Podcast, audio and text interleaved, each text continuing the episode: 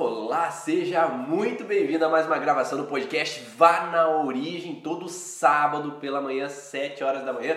Gravamos aqui o podcast Vá na Origens para ser disponibilizado depois no Spotify, Deezer, então, todo o ambiente onde você pode ouvir essas informações quando está na academia, quando está viajando e quer saber um pouco mais sobre a origem emocional dos sintomas do teu paciente, como poder auxiliá-lo a sair dos seus sintomas, das suas fragilidades, dos seus grandes incômodos. Hoje em especial vamos falar de um tema que é muito importante, muito interessante. É uma palavra que deveria ser usada em toda a sessão, não só na sessão. Provavelmente você aqui já teve que usar essa palavra em diversos momentos da tua vida, em diversas ocasiões que foram necessárias. Eu vou explicar daqui a pouquinho o porquê elas foram necessárias, ok? Então vamos falar um pouquinho sobre isso. Olá, Juliana Maísa. Denise, Fer, sejam bem-vindas. Cláudia, a Maísa, mas eu vou falar que você tá aí com esse essa preocupação aí, já querendo saber qual é essa palavra. Né? Então, antes de mais nada, meu nome é Ivan Bonaldo. Para quem não sabe, eu sou fisioterapeuta, sou mentor de terapeutas, tenho por objetivo auxiliar profissionais da área da saúde a compreenderem um pouquinho melhor esse funcionamento mente-corpo. Qual pode ser a origem dos sintomas dos seus pacientes? Depois de mais de 13 anos trabalhando na área do, da emoção e os sintomas físicos, eu tenho por objetivo hoje auxiliar os terapeutas em si a entenderem a origem emocional dos sintomas dos seus pacientes e poder ajudar eles a ter resultados mais eficientes em uma a três sessões, encontrando a origem emocional dos sintomas já desde a primeira sessão. Quando a gente foca na origem, a gente pode ter resultados mais rápidos e coerentes. Claro que em várias das lives aqui eu tenho que te passar uns atalhos para chegar a esse resultado. Porque às vezes nem sempre entender a origem é o suficiente. Nem sempre entender o porquê aquele sintoma aparece é o suficiente para o paciente ressignificar e sair do sintoma dele. Né? Então nós temos que, por exemplo, na live de hoje, essa palavrinha que é uma palavrinha importante para ressignificar o sintoma do paciente, melhorar, fazer com que ele possa sair daquela alteração, é de fundamental importância para que ele modifique a forma de olhar durante aquela sessão e aí poder sair do sintoma dele. Durante muito tempo eu acabei não usando essa palavrinha. E o que, que acontecia? O paciente saía da sessão, às vezes sem entender direito o que estava acontecendo, sem entender a importância daquilo que ele fez ou do entendimento que ele fez durante a sessão e não tinha a modificação da interpretação ou ele não tinha um recurso extra para sair daquele processo e poder melhorar. E alguns alunos do curso Origens, lá no começo, você pergunta: ah, o que, que eu estou fazendo de errado? Tem alguma coisa que está atrapalhando e eu não estou conseguindo ser eficiente, ter esse resultado eficiente já desde as primeiras sessões? O que, que pode estar acontecendo? E muitas vezes é essa palavrinha da live de hoje que não está sendo dita, né? E não está sendo expressada de maneira adequada e faz com que o paciente não vire a chavinha e possa daí ressignificar a alteração. Talvez todo o começo do processo está sendo perfeito, ótimo, eficiente, mas depois de uma parte ali do, do processo do atendimento essa falha de informação acaba impedindo com que ocorra o resultado eficiente. Antes de mais nada, eu vou perguntar aí, tá, o som tá ok? Vocês estão me ouvindo ok aí no Instagram, no YouTube? Estamos fazendo a gravação no YouTube e Instagram ao mesmo tempo, então todo sábado pela manhã a gente grava no Instagram e no YouTube e depois, segunda-feira, ele é disponibilizado no Telegram, no Telegram não, né? No Spotify, que você vai poder ouvir no Spotify, então posteriormente. Já tem várias lives no Spotify que você pode lá ouvir também. Ó, Denison, bom dia. Gil, Lívia, ok, Maísa, ok. Então, olha só, Maísa, quem sabe aí nos próximos sábados, quem sabe você esteja aqui de volta para a gente fazer ah, o podcast aqui ao vivo também, né? Então, eu vou colocar um estudo onde se utilizou essa palavrinha e essa palavrinha mostrou um resultado extremamente extraordinário, ó, no campo da psicologia. Olha só, teve uma, uma psicóloga, uma estudiosa ali, Ellen Langer, dos Estados Unidos, e ela foi em uma biblioteca de uma faculdade e ela fez um determinado estudo. Nessa biblioteca, vocês já fizeram xerox? Quem aqui na faculdade tinha que ficar na fila do Xerox para imprimir? Eu tinha que ficar na fila do Xerox.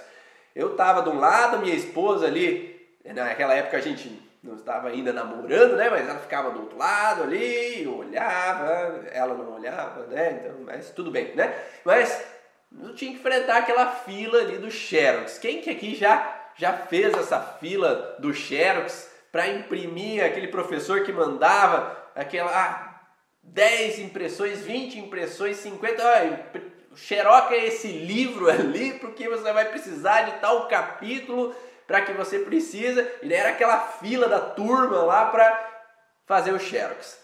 Imagine você lá, então, ó. Imagine se coloca lá naquele local da fila do xerox, né? É copiar, né? O copiador ali. Então você tinha que copiar aquela matéria para que você pudesse fazer o, o, trabalho depois da faculdade. Então, olha só o que, que ela fez. Né? Então, nessa fila do Xerox, ela chegava lá no final da fila do Xerox e ela fazia a seguinte pergunta para as pessoas da frente da fila: Com licença, eu tenho cinco páginas que eu preciso xerocar. Posso usar a máquina de Xerox e passar na tua frente? Então ela fazia essa pergunta. de novo, com licença, eu tenho cinco páginas para xerocar. Posso usar a máquina do Xerox porque estou com pressa? Vamos, é outra frase, né? Vamos, essa é a primeira frase. Então, com licença, eu tenho cinco páginas. Posso usar a máquina de Xerox porque estou com pressa? Nessa pergunta, você daria espaço para ela? Me diz aí.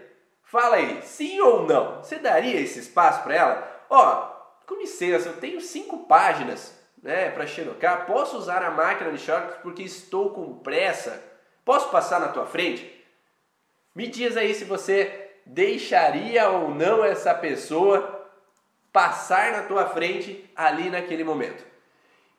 Aqui 94% das pessoas deixaram ela passar na frente. Né? Então, 94, só 6% disseram: não, não, não, não, que não, eu estou esperando também, né? Então, o resto, todas as pessoas deixaram. Ó, ó, então, tá certo ali, ó. O pessoal tá dizendo sim, sim, sim, sim, sim. Então, ó, o pessoal é gente boa aqui, hein, no Instagram.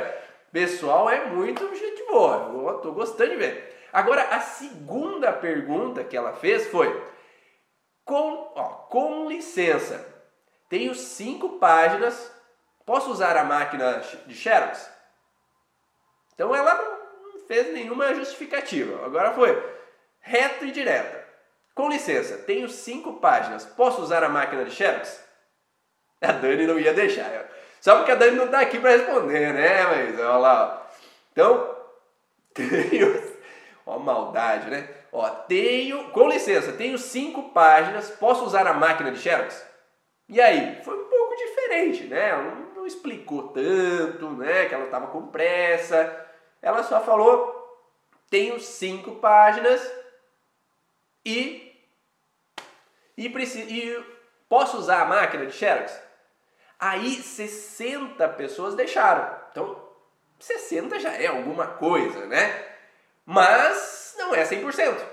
Né? Então, 60% já reduziu 40% das pessoas que não deixaram. A Maísa é gente boa, ó, em todos os momentos. Ah, não, fica à vontade, pode passar aqui, né, Maísa?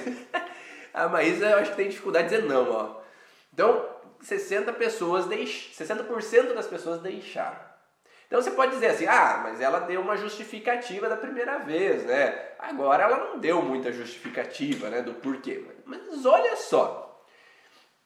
A terceira pergunta. Com licença, tenho cinco páginas para xerocar, né? Com licença, tenho cinco páginas para xerocar. Posso usar a máquina de xerox porque tenho que fazer algumas cópias. Então, olha a diferença, né? Com licença, tenho cinco páginas. Posso usar a máquina de Xerox porque tenho que fazer algumas cópias? Aí você deixa ou não? Ela deu uma justificativa, não é? Antes ela deu a justificativa que eu tô com pressa. Agora a justificativa dela foi: eu tenho que fazer algumas cópias. Na verdade, na verdade, é todo mundo que está na fila precisa fazer cópias, né? Então todo mundo que está ali tá porque quer fazer um xerox, né? Naquele momento. Então essa fila é para isso, né? Mas ela deu uma justificativa, né? Então simplesmente pelo fato de dar uma justificativa ela foi para 93% de pessoas que deixaram ela passar. 93. 93 pessoas. Então antes era 94 porque eu estou com pressa. Agora porque eu preciso xerocar 93% de pessoas. Então ela observou nesse estudo que as pessoas elas têm uma necessidade de saber a razão, saber o porquê. O porquê das coisas, o porquê que você precisa de algo. Então isso é chamado na psicologia do gatilho mental da razão, ou gatilho mental do porquê. Quando nós entendemos o porquê, nos possibilita a aceitar às vezes mais fácil algumas situações. Me dizem, não é assim na nossa vida, né? Quem tem crianças aqui, não tem aquela fase assim, mãe, por quê? Pai, por quê? Por quê? Por quê? Por quê? Por quê? Por quê? Por quê? Por quê? Por quê? Por quê? Por quê? Não, aquela criança fica no porquê, porquê, porquê, porquê o tempo inteiro, porque ela precisa de uma razão. E quando a mãe fala assim, posso, mãe, mãe, mãe, posso misturar água com terra, com areia, com cola, com tinta e com não sei o que lá. Não, não pode. Por quê? Ah, porque não pode. Mãe, mãe, não, posso, posso, posso. Porque não, eu já falei. Né? Quando se fala porque não, elas não cedem daí, elas não param. Enquanto você não fala o porquê, às vezes elas continuam no porquê, porquê, porquê, porquê, porquê, porquê, porquê. Não é assim que acontece o processo? E muitas vezes é isso, o porquê traz uma justificativa para que eu possa, por mais que o porquê não faça sentido algum, né? Porque não pode, eu, eu que mando aqui pronto, né? Porque não tem justificativa, é como ela. Não tem justificativa quando ela vai na fila e fala por que eu tenho que fazer cópias. Mas todo mundo que está na fila tem que fazer cópias e 93% das pessoas ainda deixaram ela passar na frente deles. Então a explicação porque ela ajuda o paciente a também entender por quê? Né? Vamos explicar o porquê, né? Então, se eu estou justificando o porquê, o gatilho mental do porquê, eu tenho que explicar o porquê. Né? Você sabe que existe o neocórtex, que é um cérebro racional, existe o cérebro límbico, que é um cérebro emocional. Quando nós vamos trabalhar com o paciente, nós vamos trabalhar no cérebro emocional, nós vamos trabalhar sobre o entendimento das emoções do nosso paciente, qual emoção ele viveu, qual situação emocional que ele passou em um determinado momento que gerou uma angústia, que gerou uma tristeza, que gerou uma raiva, que gerou um incômodo de alguma forma para essa pessoa em um determinado momento. Só que qual é o grande problema do ser humano? Ele pensa. Esse é o grande problema. Não sei se vocês já ouviram falar o livro Por que as zebras não têm úlcera? Porque as zebras, quando elas têm que fugir de um leão, elas correm, fogem e quando conseguem estabelecer essa fuga, elas relaxam, voltam a comer, voltam a beber, descansar, se reestruturar para voltar à vida ao normal. Então a zebra não fica lá, ah, aquele leão fez aquilo comigo, ah, que, ah, isso e aquilo e aquele outro. Nós, seres humanos, eu sempre falo que é um pouco mais difícil tratar o ser humano porque ele fica muito na razão. Aquele indivíduo, é, eu não suporto aquela situação que aquela pessoa fez, por mais que a pessoa já morreu, por mais que a pessoa não existe mais, por mais que ele nunca mais fala com aquela pessoa, eu ainda tenho raiva daquela pessoa, eu ainda não perdoo aquilo que aconteceu, ainda vivo luto daquela situação que aconteceu há 30 anos atrás. Eu ainda vivo a mágoa ou a falta, isso, aquilo, aquele outro.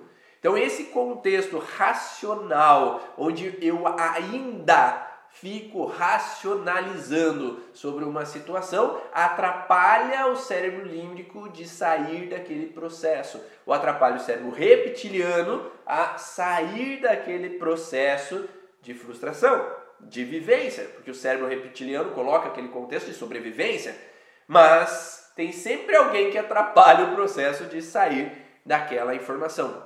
E quando nós estamos com o paciente e simplesmente trabalhamos com ele, e uma coisa que eu ve, eu já vi em algumas terapias, assim, é aquelas palavras na entrelinha. Ah, tu sabe, né, o que aconteceu, o paciente?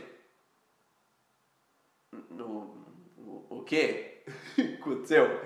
Daí ah, mas ah, dá umas entrelinhas ou fala algumas coisas que não faz sentido, ou ele não é direto às possibilidades, ou ele não é direto a informações, ou o terapeuta fica deduzindo que o paciente às vezes sabe do que ele está falando, mas o paciente está boiando, tá, não está entendendo nada aquilo que está acontecendo, e esse não entender o que está acontecendo faz com que ele não entre na razão, eu não entro no entendimento daquilo que está acontecendo.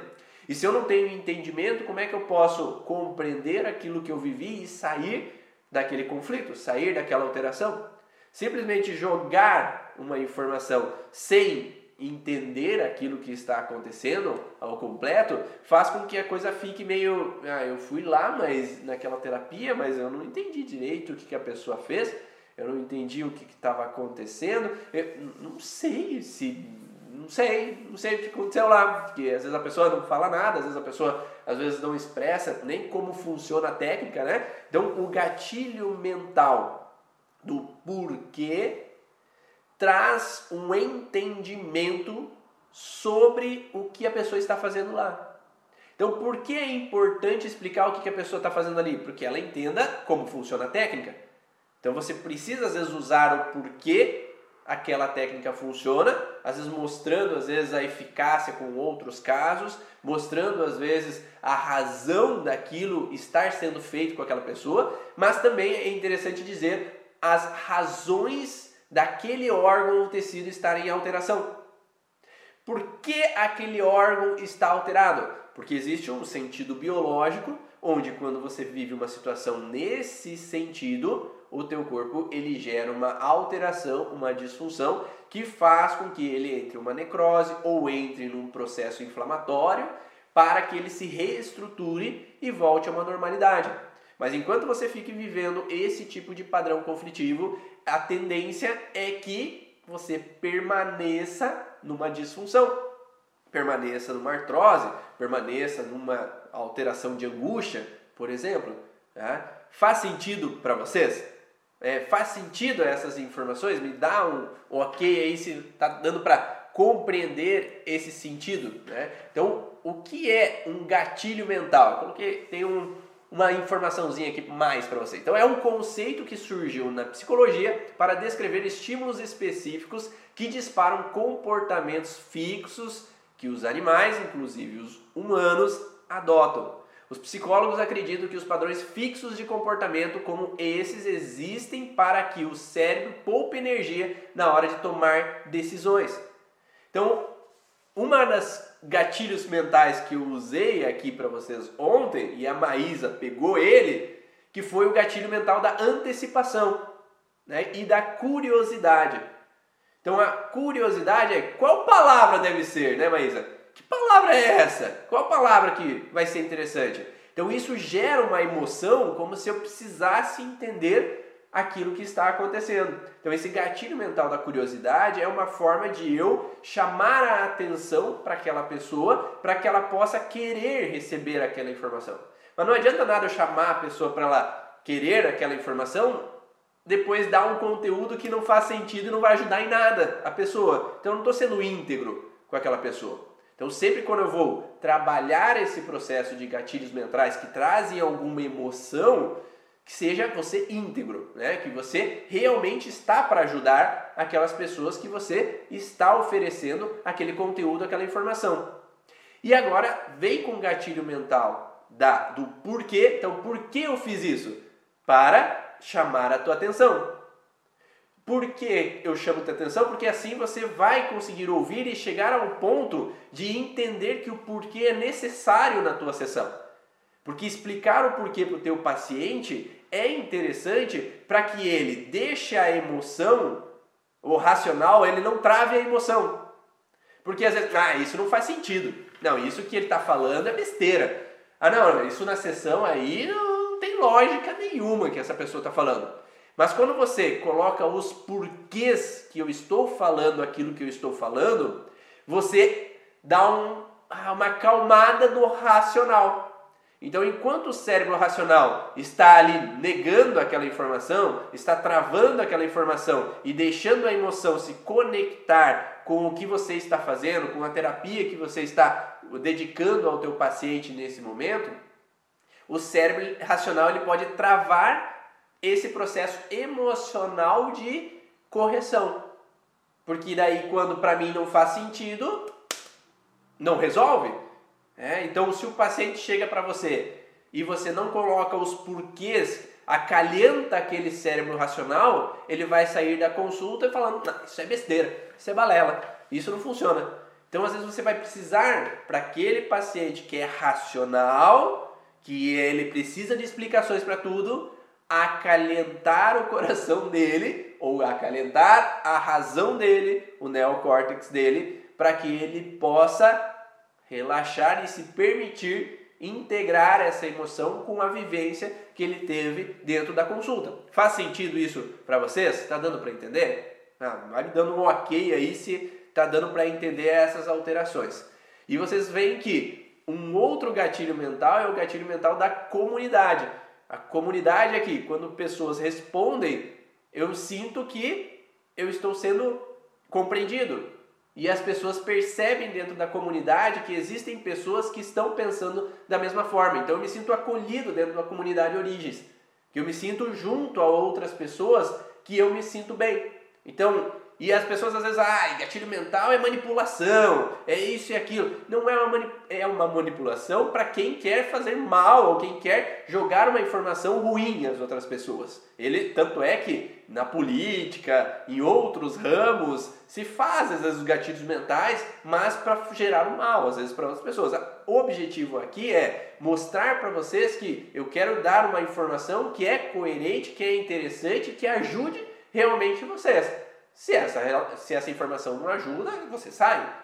Né? Então, o objetivo meu é sempre passar algo positivo, mostrando a razão daquilo ser positivo e um porquê que é científico, né? que é mostrado cientificamente que dá resultado, que traz essa informação. E aí a gente entra num outro padrão, que é a maldição do conhecimento. Então, o que é a maldição do conhecimento? Então, imagine assim: eu tenho a minha filha, né, a minha filha mais velha, né, a primeira ali, a mais velha, ela, ela às vezes ela faz a seguinte informação, ela tá com uma música na cabeça dela em inglês, e aí ela não sabe cantar inglês, né? E esses tempos atrás, ela começou, mãe, coloca essa música ali no, no celular. Falando aquela linguagem do inglês que dá para entender tudo. A Denise está aí, ela pode confirmar, né? E depois pode passar a música, qual a música que é. Mas ela ficava cantando inglês daquele jeito uma música, e como essa música estava na cabeça dela, ela cantava daquele jeito e ela acreditava que todo mundo ia entender aquela música. É a mesma coisa que você começar a subiar ou começar a bater uma música, na, ah, eu vou começar a bater na, na mesa, né? Uma música, tá, tá, tá, tá, tá, por mais que seja eu atirei o pau no gato, por como você tem essa informação da música, você tem esse conhecimento dentro de você sobre essa música. Só que as outras pessoas não têm o conhecimento de que música que tu está pensando. Né? É que nem gemelar, né? O gemelar é assim, ele tá. Uh, o gemelar, por mais que o gêmeo, o evanescente, né? Aquele que sobrou. Aquele tá pensando em algum assunto, já começa a falar sobre o assunto para outra pessoa, imagina que outra pessoa está pensando no mesmo assunto que, que eu estou pensando. Daí ele fala, ah, sobre isso. Que?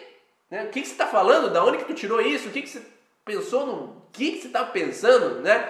Daí eu tenho que explicar tintim por tintim o que eu estava pensando para outra pessoa entender. Parece que ela não pensa a mesma coisa que eu, né?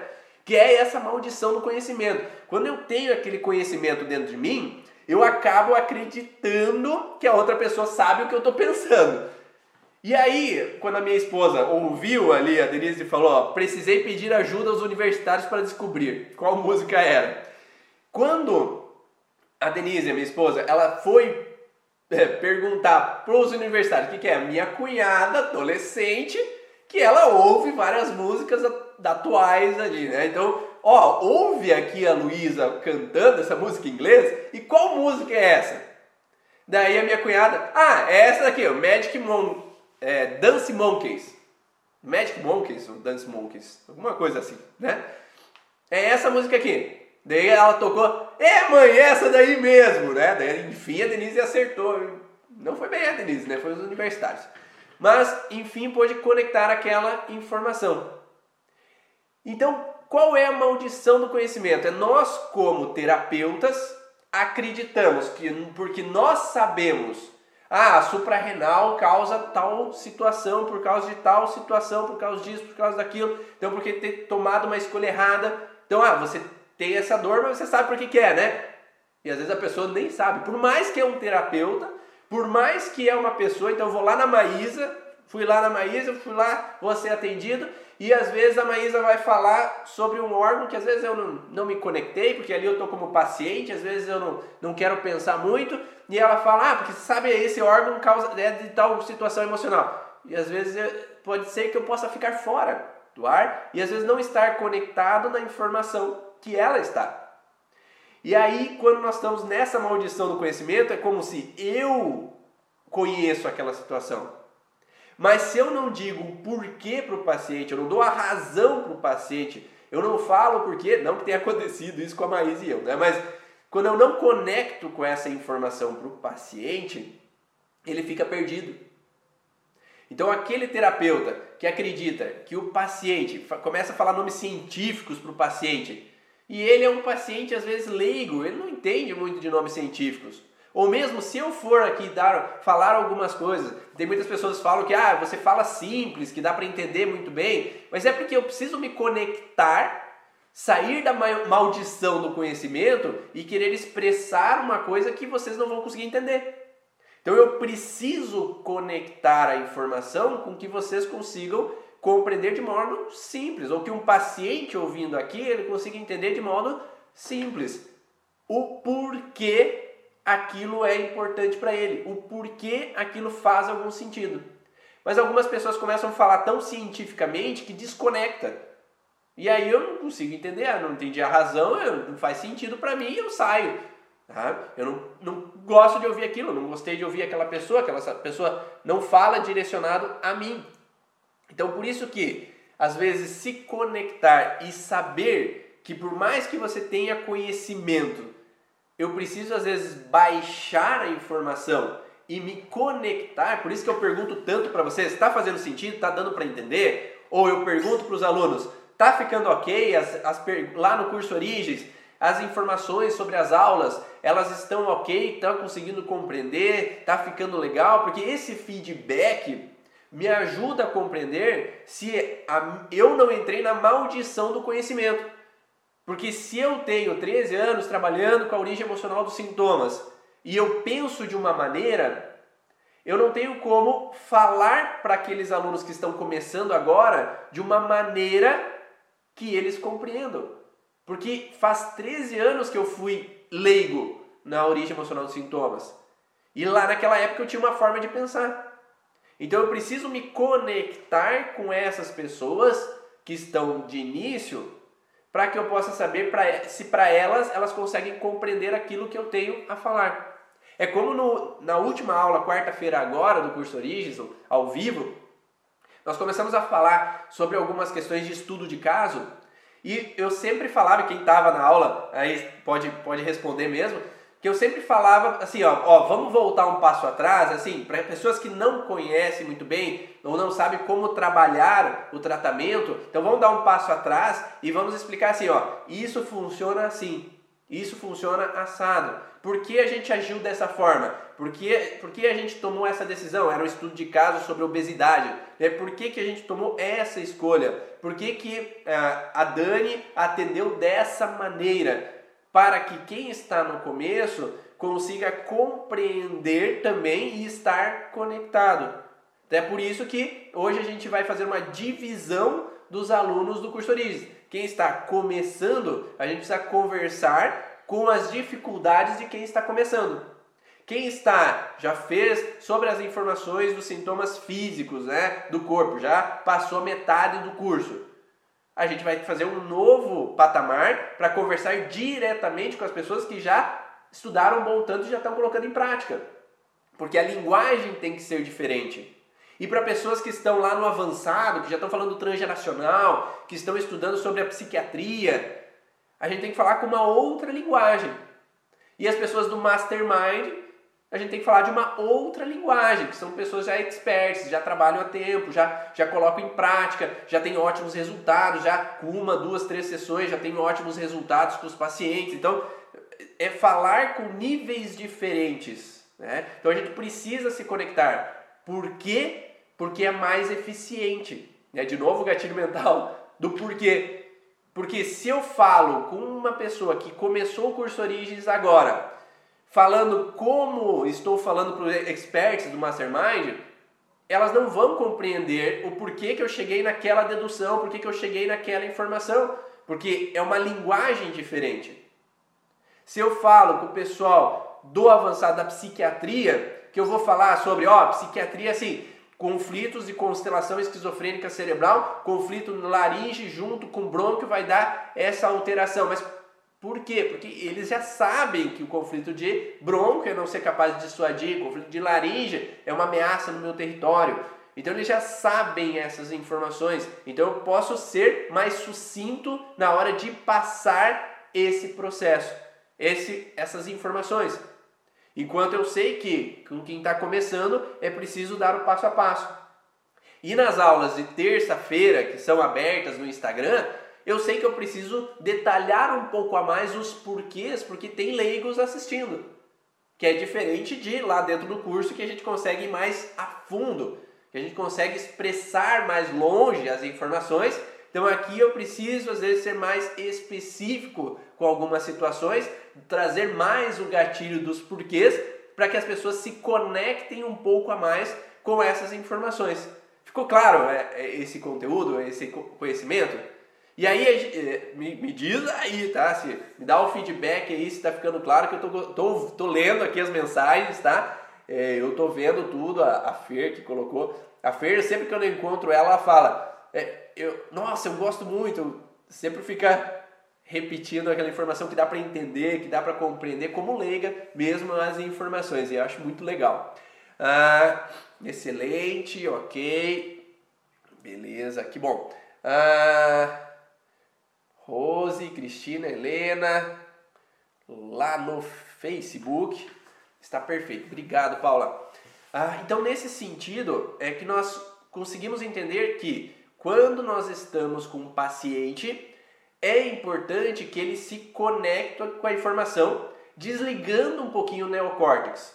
Porque o neocórtex, ele às vezes é um sabotador. Ele precisa da razão para para deixar a emoção fluir.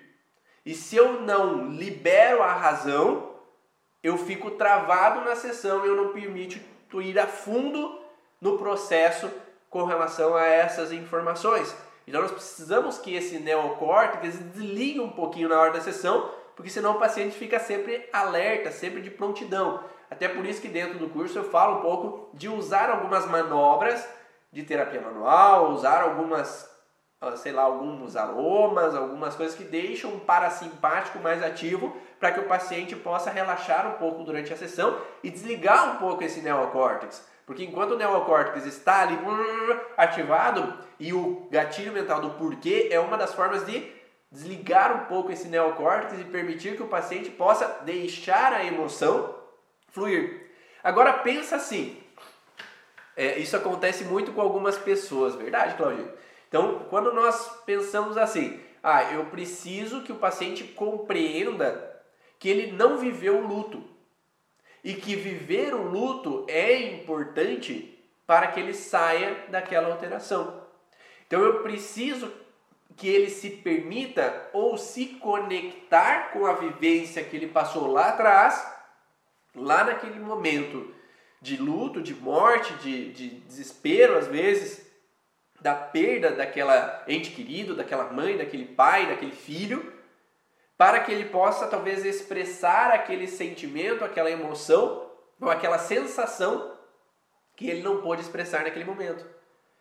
Mas se você não explique por que ele precisa fazer isso, talvez ele não faça. Porque para ele talvez não faz sentido voltar a sofrer, voltar a viver aquela emoção, voltar a viver aquela tristeza, aquele cômodo, aquela dor que ele viveu naquele momento.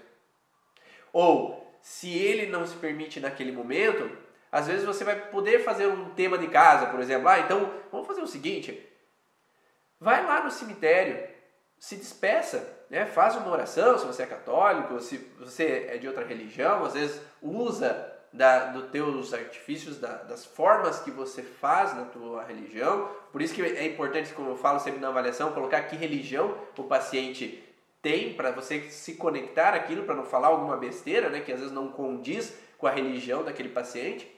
Mas, por exemplo, se é um católico, se ele possa ir lá no cemitério e às vezes mentalmente falar tudo que ele gostaria de ter falado ou não pôde falar. E qual que é o gatilho mental do porquê? Porque estudos da psicologia falam que as pessoas passam por algumas fases do luto. Tem cinco fases do luto né? que é a negação, a raiva, a barganha, a tristeza até a aceitação. Se a pessoa não passa por essas fases, ela não aceita aquilo que aconteceu, ela ainda tem raiva daquilo que aconteceu, ou ainda sente falta daquela pessoa que faleceu, enquanto ela não aceita aquilo, ela ainda vive o luto e ela pode permanecer com uma depressão, ela pode permanecer com sintomas é, como tem pessoas que às vezes têm sintomas musculares porque elas não podem trazer aquelas pessoas de volta para ela. Tem sintomas, às vezes, de falta que faz com que eu tenha uma alteração em fígado ou tecido adiposo. Então, enquanto a pessoa não entende que enquanto você não vivencia isso, esse sintoma ainda continua acontecendo, porque esse sintoma ele tem a ver com essa situação, por exemplo, os músculos servem para uma ação, para que eu seja apto ou capaz de exercer uma função. E a função simbólica desse ombro é trazer uma pessoa para perto de você. E se enquanto você não aceita que aquela pessoa se foi, que aquela pessoa não está mais ali, você continua querendo trazê-la de volta, estou dizendo que é fácil? Não, não estou dizendo que é fácil que a pessoa lide com o luto, passe pelo luto, sobrepõe o luto. Mas enquanto ela permanece sem entender o porquê aquilo está conectado com aquela dor, ela vai continuar com a dor. Então cabe ao terapeuta permitir aquele paciente a compreender os porquês. E a partir do momento que aquele paciente entende, ah, então é por isso que eu tenho essa dor ainda. Para ele, o racional ele pode ser desligado ou diminuído, pelo menos, para que ele perceba a necessidade de ele se conectar com aquela emoção a necessidade que ele tem de talvez ir lá no cemitério e expressar aquilo que talvez precisa ser expressado em um ato simbólico. E essa função de um ato simbólico é para que eu possa, enfim, solucionar aquela situação não solucionada até hoje. E ao poder ir até lá ao cemitério, agora eu posso me despedir. Então, passar pelas cinco fases de negação, raiva, tristeza. Então, na raiva, às vezes eu posso expressar por que, que você me abandonou, eu senti muita falta de você, você não está aqui agora quando eu preciso de você, que eu senti muita tristeza, agora me sinto desprotegido sem você aqui comigo. Então, que eu possa expressar a raiva, que eu possa expressar a tristeza, que eu posso dizer, não preciso ir falando lá no cemitério, né, mas mentalmente, né, que eu possa falar mentalmente como se porque o cérebro não distingue o é real com o simbólico. Simbolicamente, eu estar expressando isso é como se eu estivesse falando realmente. E o cérebro entende aquilo. Uma coisa importante é assim, não adianta fazer ato simbólico e falar agora todo mundo que tem luto fazer a mesma coisa, porque para pessoas tem pessoas que não vai fazer sentido. Não, eu sei que o corpo da pessoa não está mais ali, então eu sei que a alma da pessoa não está mais ali, então não, não, não, não tenho por que ir no cemitério fazer isso.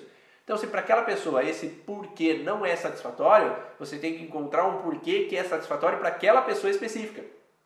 O que para aquela pessoa faz sentido. Para que daí ela possa, enfim, se despedir. Tem algumas pessoas que falam é, de fazer um velório simbólico durante sete dias, onde eu coloco a foto daquele ente querido em um ambiente da casa e como se eu velasse aquela pessoa. Porque, por exemplo, hoje em dia, devido ao, ao Covid, às vezes as pessoas não podem nem velar e nem se despedir do ente querido. Então elas não puderam fazer esse contexto da despedida. E ao fazer simbolicamente essa despedida, é como se um momento por dia ela fosse naquele cômodo, acendesse aquela vela, aquela pessoa que faleceu e eu pudesse dizer palavras àquela pessoa que eu não pude dizer. E durante alguns dias poder passar por essas cinco fases do luto. Até que eu possa aceitar e me despedir por completo. Então existem maneiras diferentes. Uma, uma uma que é Ninete, que é da, da psicogenealogia, consteladora familiar. Ela tem um vídeo dela na internet, que ela é aluna do, do, do curso Origens também. Ela, ela fez um trabalho com mulheres que tinham, cometido, tinham tido abortos, que a forma de despedida que algumas mulheres tinham é de encher um balão com gás hélio, segurar esse balão, dançar com esse balão como se fosse aquele bebê que eu não pude viver com ele, que eu não pude estar com ele. E em um momento poder permitir soltar aquele balão, como se eu me despedisse daquele balão indo ao céu. Como se simbolicamente para aquela mulher, aquela criança, aquele aborto que foi vivido, que eu posso permitir que se vá. E até mesmo existe é, um livro de um, de um padre americano que é Robert de Grandes, é, a cura entre a cura dos antepassados, alguma coisa dessa forma, ele fala que esse, esse padre americano fala assim que todo aborto deveria ser batizado. E o que, que significa o batismo? Significa eu poder reconhecer esse bebê que faleceu, que não vingou, que foi um aborto espontâneo ou induzido. Reconhecer com o que? Quando a gente batiza, o padre pergunta qual é o nome que vocês dão a essa criança. Então é reconhecer através de um nome essa criança para que eu possa, enfim, reconhecer como fez parte, abençoá-lo e que Deus acolha siga em paz. E ele fala no livro que a cura entre gerações, que a Lívia colocou ali, Robert de Grandes, ele coloca que o aborto anterior pode interferir na criança que vem depois. Então é uma coisa que a constelação familiar fala, é uma coisa que nós, dentro do contexto transgeracional, da psicogenealogia e também na religião, se fala. Tá? que o aborto anterior pode interferir na criança que vem posteriormente. E a partir do momento que eu posso acolher aquela criança, que eu posso simbolizar o batismo, algumas pessoas falam em, em colocar uma árvore, simbolizar essa árvore que dê frutos, que cresça como se fosse aquele filho que não vingou, que eu possa às vezes simbolizar ele, cada pessoa de uma forma, como eu falei, cada pessoa de uma forma, desde que essa forma seja um porquê que traga uma razão para essa pessoa. Se não traz uma razão, não faz sentido. E a live de hoje é sobre razão, o porquê. Por isso que é importante colocar a razão em cima do paciente para trazer uma razão que faça sentido e ele possa se entregar ao atendimento. Porque se ele não se integrar, se entregar ao relacionamento ali profissional, não tem solução. Não vai resolver o sintoma. Então, por isso que o gatilho mental do porquê é extremamente importante para que o paciente possa se permitir a resolver aquele conflito. Faz sentido? Acredito que interfere mesmo. Aconteceu comigo e também com a minha filha que veio depois de um aborto. Eu sou prova disso. A Cláudia, muito importante entender isso. a Lívia colocou Padre Robert de Grandes ali, para quem quiser saber um pouquinho mais procurar essas informações. Eu era considerada diferente de nove filhos, né? Porque às vezes a gente traz, eu fui gemelar, a Maísa, e tem várias pessoas aí que foram gemelar e às vezes acabam não conseguindo também se integrar e sem entender porque houve um aborto até mesmo dentro da minha gestação, quando estava junto comigo, ou teve um aborto em meio às gestações ali da minha mãe e eu vim depois desse aborto. Eu posso trazer uma informação que possa não me enquadrar como aquele filho. Né? Ah, olha, a Andrea colocou também aí no YouTube usar a carta como despedida. Então a carta também é uma forma, né? Como se eu pudesse escrever uma carta de despedida para que eu possa expressar aquilo que eu nunca pude expressar.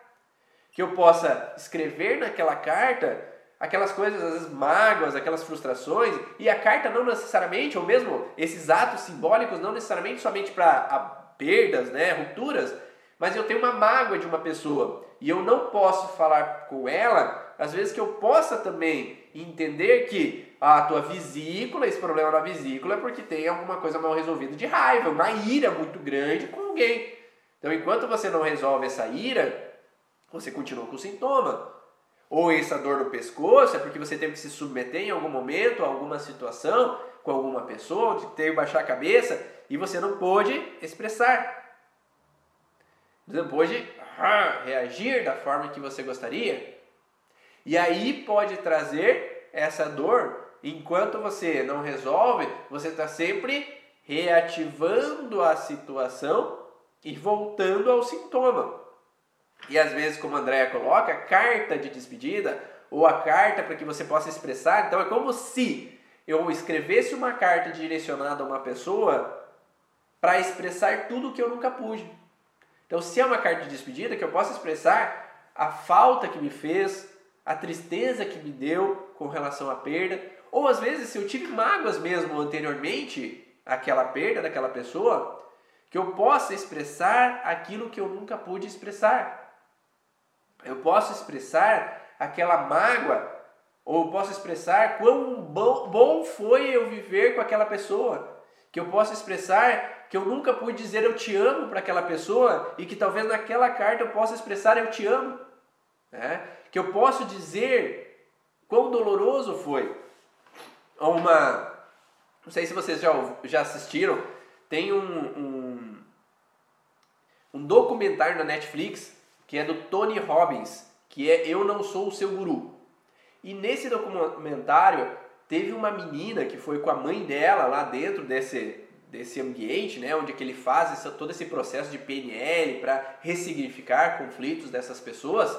E teve uma mulher, uma menina, né, que ela ela tinha uma mágoa, tinha uma frustração tão grande, e o Tony Robbins ele, ele entra na cabeça quase da pessoa, né? E ele fala assim para a pessoa: e o que aconteceu com teu pai e você? né? Porque ela, ela falava de coisas que as coisas não fluíam, que as coisas não andavam, que as coisas não desenrolavam na vida dela. E ele se conecta que aquele problema estava relacionado a ela e o pai. E ela fala: ah, meu pai é alcoólatra, meu pai bebe, bebe e, e abandonou a nossa família, eu tenho uma grande raiva dele. E daí o Tony Robbins fala o seguinte: é interessante, né? Porque é, as pessoas sempre falaram para você o quão ruim ele era, o quão problemático ele era, o quão doloroso foi as ações que ele tinha com você ou com a tua família. E às vezes acontece isso, né, com os nossos pacientes. Às vezes a, a, eu tenho quantos pacientes assim que o pai foi embora quando pequeno e a mãe, a avó do lado da mãe ficam só porque tem medo que aquela menina ou aquele menino vá conversar com o pai, que, que vá se reconciliar com o pai, que, que às vezes o pai tome aquela criança da mãe, e eles falam tão mal daquele pai como uma proteção, porque não pode também, é, entende que é uma coisa errada, mas que aquela mãe, aquela avó às vezes tem medos, né, e falam mal do pai. E aquela criança cresce sempre com a raiva do pai, a frustração do pai. Só que ela nunca ouviu o outro lado. Né? Ela nunca ouviu o outro lado do que, que o pai viveu, que, por que, que o pai abandonou, por que o pai saiu de casa. Né? E ali o Tony Robbins fala assim: aquele filho da pi, né? Você amava tanto ele, você tinha tanto amor por ele e ele te abandonou. Que filho da mãe. E você nunca pôde falar para ele que você amava tanto ele. Você nunca pôde falar quão grande é o teu amor e quanto ele feriu o teu amor ao te abandonar. E aí, nesse momento, ela se conecta diretamente com a emoção. A emoção não era raiva. A emoção é que ela amava tanto ele, aquele pai, e sofria tanto de falta não de raiva. Era a falta que conectava aquela dor daquela menina. E aí no dia seguinte eles filmam aquela menina de novo e ela fala assim: Eu liguei para o meu pai e eu falei para ele o quanto eu amava ele. E diz que ele, em prantos, chorava do outro lado do telefone e falava: Eu nunca imaginei isso e por causa disso, hoje eu vou parar de beber e nunca mais vou beber. Você entende que às vezes o que simplesmente aquele pai precisava ouvir que alguém amava ele, talvez a vida inteira ele nunca foi amado. Talvez a vida inteira ele foi rejeitado, talvez pelos pais, talvez por aquela mulher também, que é a mãe daquela menina. O que fez ele entrar e se conectar com a bebida, como se fosse uma fuga. E o fato de simplesmente alguém poder dizer para ele que eu te amo tanto, que eu sinto a tua falta, faz com que talvez mude totalmente a vida.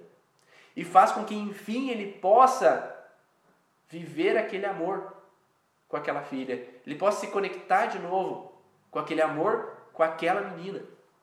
E aquela menina possa mudar totalmente o processo da vida dela. Mas o não dito, que possa ser expressado de forma real, aqui no caso ela ligou para o pai, né? porque às vezes a gente pensa em falar toda a mágoa, né? toda a raiva, mas a gente também não fala o bom, a falta, né? o amor que eu sinto pela pessoa. E tem um livro chamado A Lei del Espejo, a Lei do Espelho, né? em espanhol, La Lei del Espejo fala exatamente isso, que a pessoa primeiro escreveria uma carta de mágoa né, para a pessoa e depois escreveria uma carta de amor. Só que a carta de mágoa, ela não precisaria mandar para o pai. Mas a carta de amor, ele, o terapeuta, como se obrigou a mulher a falar, agora você liga para o teu pai e lê o que está escrito na tua carta. E essa questão de ler o que está escrito na carta modificou toda a vida da família. Porque a partir do momento que eu agradeço, porque a gente sempre critica, a gente sempre fala da mágoa dos nossos pais, a gente sempre, ah, porque o meu pai fez isso, minha mãe fez aquilo, e a gente lembra do ruim. Mas o nosso paciente também, né? Ele lembra só do ruim. Só que ele esquece de expressar o bom. Aquilo que foi importante, aquele amor que eu senti, aquela situação importante que foi aquele pai para mim, aquele presente que ele me deu. E aí quando eu conecto com o bom, parece que dá um alívio e eu posso reviver, voltar à tona. Que as pessoas às vezes ficam tão magoadas com os outros que as pessoas se distanciam e um pensa uma coisa do outro e o outro pensa uma coisa do um e às vezes pensam só no ruim.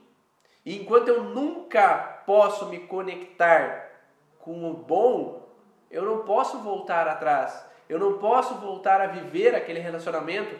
Eu não posso voltar a amar e ter uma união, porque eu me conecto sempre com o ruim.